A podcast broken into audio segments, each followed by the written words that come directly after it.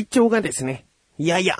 ややというか、ほとんどでいいのかな、復活しましてね。えー、年末年始はインフルエンザにかかりですね。えー、もう、その後、もう、はっきりしないようなね、体調が続きましてね。えー、やっと、やっと普通になってきたかな、という感じでございます。この更新分が1月11日ということでね、えー、中旬ですね。うん。えー、インフルエンザにね、なって、で、薬を飲み切るかぐらいの時。まあ子供たちもですね、やっとこう近づいてこれて、えー、まあ抱っこしてたなんだっていうね、じゃれてきたりするわけですね。インフルエンザ中はそうやって接触することが、え、できなかったので、僕にとっても嬉しいことなんですけど。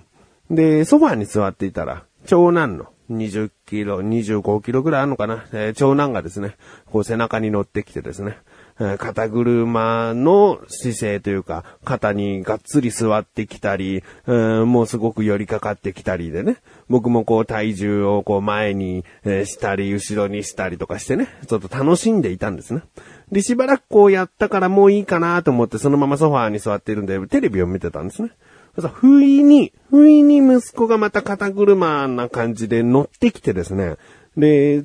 急に来たもんだから、前にすごい倒れそうになったんですね。で、このまま前に倒れたら、テーブルに息子の頭とか顔とかぶつかるなと思って、戻す力をぐっと入れたんですね。そしたら首か背骨か、こう肩甲骨のあたりかがこうビキーとなってですね。あの、筋がいっちゃったみたいな感じかな。うん、もうすごくこう痛めてですね。で、横になるのも痛い。うん座ってるのも痛いっていう、どうしようもない筋の痛め方をしてですね。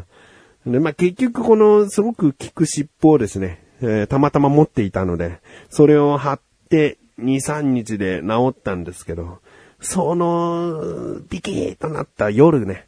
寝れないんですよね。インフルエンザやっと治ったっていう時なのに、インフルエンザでね、熱が出て節々が痛くて眠れなかったってエピソード前回話したんですけど、今度はインフルエンザじゃないやつで体が痛くて寝れねえっていう。これほんと一年の出だしとしてね、えー、もう、どうなってんだっていう感じですよね。えー、もう本当に体痛めてスタートした年っていう。で、まあ少し話はずれるんだけど、えー、おととしに僕は家を買ったんですよね。で、なんかこう占い的なもの、運命的なところでですね、あのー、まあ、見てみたら、おととし、なんか家族運、家運みたいな、そういうものが僕は、うん、あるという、あるっつうかな、そういう年になるよっていう、その占い結果だったんですよ。で、たまたまこうね、おととしの暮れに家を買ったから、ね、その前は家探しですごい奮闘したりとかね、いろいろあったので、一昨年の一年間はまあ家っていうのが僕の中で大きなテーマで、あ当たってるなと。家運みたいな。家ということに対しての一年間、当たってるなって思って。で、去年が、その、なんかリスタートみたいな。チャレンジみたいな。そういった年らしいんですよね。で、何かあったかなっ、まあそこまでピンときたものはないけど、その、クッチレサラジオとかね、そういったものが終わったとか、うーんなんかそういったところがこの音声番組的にあるのかなっていう、うん新しい家に住んでスタートっていう部分もね、新しい生活スタートみたいな年だったかなっていう、そういう部分では当たってるな。じゃあ今年2017年は何なのかっていうね、ところを見たら、うん、人に尽くす年。えー、自己犠牲。そういった年らしいんですね。自己犠牲って聞くとあまりいい感じもしなくもないんだけど、まあ、人に尽くすっていう部分で考えたら、なんかいいなと。うん、なんか自分のこうしたいんだ、自分はこう、ああしたいんだっていうわがままをいろいろ出すよりも、もう何でもこう、今年は人に尽くす年だしなっていう考え方になると、なんか楽に過ごせるようなうん、気がするんですね。ストレスはもちろん溜まることもあるかもしれないけど、いや、僕は今年1年は人に尽くす年なんだからっていう言い聞かせをすると、なんかこう、うまくいくような気がしますね。なので、今年はですね、人に尽くす、えー、自己犠牲ということをちょっと頭に入れて、一年間過ごしてみたいなと思っている自分がお送りします。菊池のなだらか向上心。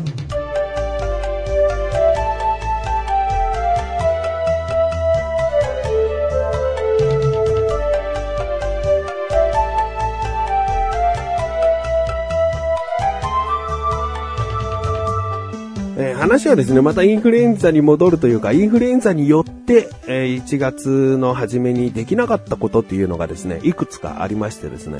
で、一つがですね、1月2日に僕の実家に行って、で、うちの兄も集まり、まあ、菊付がね、全員集まり、で、手巻き寿司を食べるということがですね、えー、前々から決まっていたんですよ。まあ、いわゆる新年の挨拶ということでね、家族で集まろうってことなんですよね。ですが、僕はインフルエンザ、息子も、えー、下の子もインフルエンザが治りかけ、えー、長男も風邪気味というね、もうボロボロの効くつけ。あ、ちなみにですね、前回言ってなかったかな、うちのね、父もね、インフルエンザにかかってですね、僕が診断した次の日に診断しに行ったらインフルエンザだったっていうね。だもう親子3代ボロボロだったんですよね。えー、で、まあ、父親もインフルエンザの煽りかけっていうことで、もう、二日にね、集まることはやめましょうってなったんですけど、手巻き寿司を用意してたんですよね。で、手巻き寿司をすると言った時に、その日とかその前日に寿司ネタみたいなものをね、買いに行くんだったら、やめとけばいいんだけど、違くてですね、その実家の近所にですね、こう市場に精通している知り合いがいてですね、で、年末にもしそういった魚介類とかの購入を考えているのであれば、ぜひ、あの、安く仕入れときますよっていうね、言ってくれて。で、前々からね、頼んでしまっていたんですよね。だから、二日に集まるということがなしになっても、その寿司ネタ、豪華な寿司ネタはですね、届いてしまったわけですね。で、まあまあ、あの、うちの神さんが実家に行ってですね、その寿司ネタ食べきれないから取りに来てってことで行ったんですよね。で、持って帰ってきて見てみたらね、やっぱり豪華でね、僕好きな寿司ネタの中に縁側ってありますけどね、縁側のその長い状態で太い状態見たの初めてだったね。えー、もうすごいこう、ボリュームがあって、他のマグロとかもちろんね、中トロとかね、タイとか、うん、よくわかんないけど、美味しそうに締めてある白身魚とかね、うん、もう本当に色々な、えー、他にも貝とかエビとかいろいろなものもあるんですけど、もう豪華な魚介類をですね、もらって、で、そういったものさばくのって結構僕がやったりするので、もうそれをね、手巻きにしやすい細長いサイズに全部さばいてですね、お皿に盛ったらね、すごい量だったね。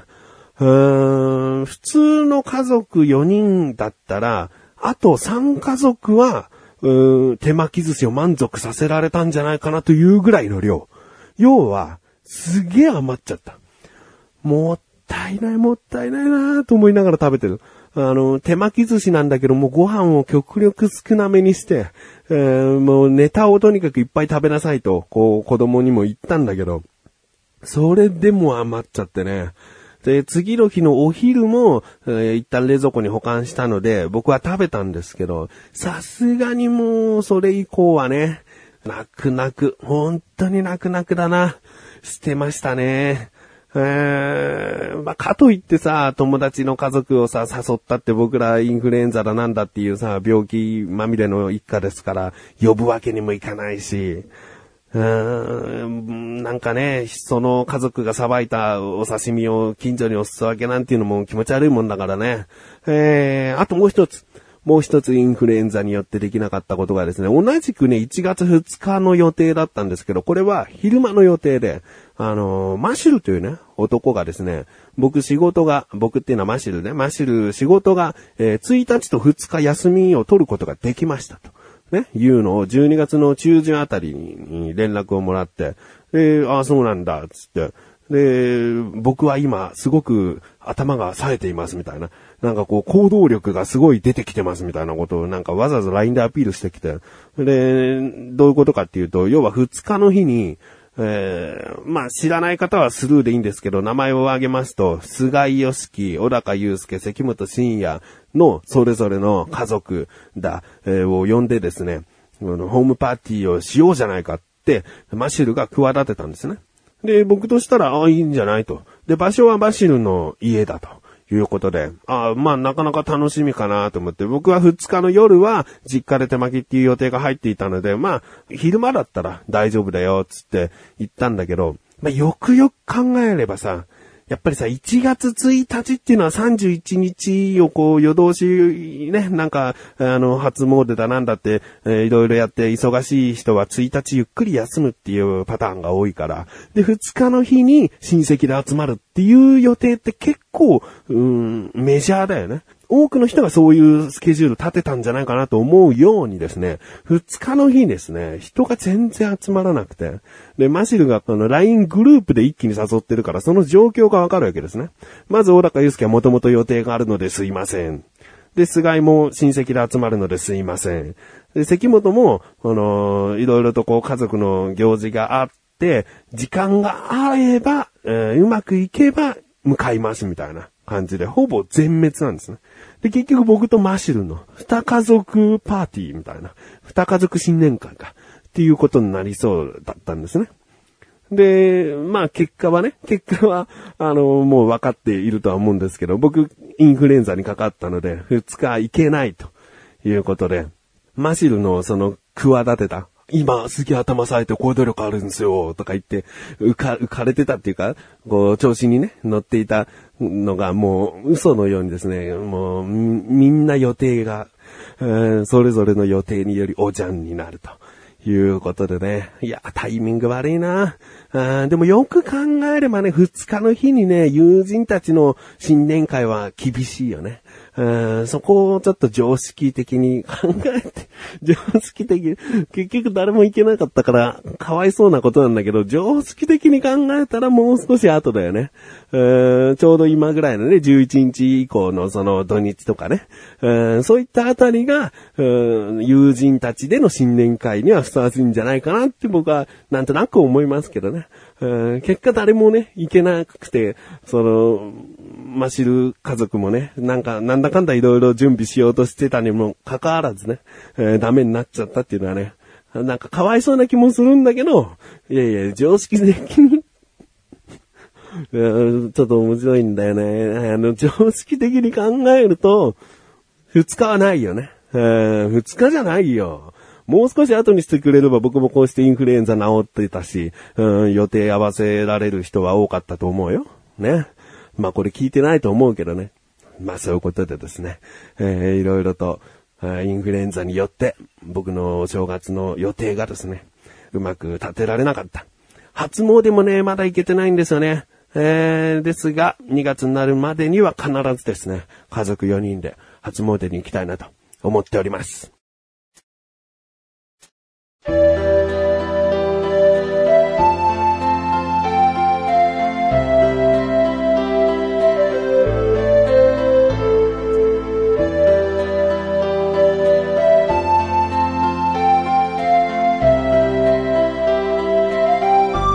ディングでーす。えー、マシルに対してはね、いろいろとね、不満というかね、そういうものはね、やっぱり溜まってたりもするので、うーん、マシュルって人ちょっとなんかかわいそうじゃないですかって思った方はですね、クッチレサラジオ、または楽しいクトークという番組が横断歩道のリンクページから行けますので、聞けますので、リンクページじゃないな、ラジオページで聞けますので、えー、マシュルという男がいかなるものかという方はですね、ぜひ聞いてみてください。こう、そういう男です。そういう男なのでこういう言い方ですというね。えー、ということでお知らせです。このなだらかご上心が配信されたと同時に更新されました菅井菊池のコンビニ侍聞いてみてください。今年一発目です。今年一発目なんだけれども、もう、あのー企画じみたことをですね、しております。1月はこういうスペシャルでお送りしますということでですね、いつもと違った形でお送りしております。気になるという方はぜひ聞いてみてください。ということで、なだらかご女子は毎週水曜日更新です。それではまた次回お会いいた菊池翔でしたメガネたまーにでもあるよ。お疲れ様です。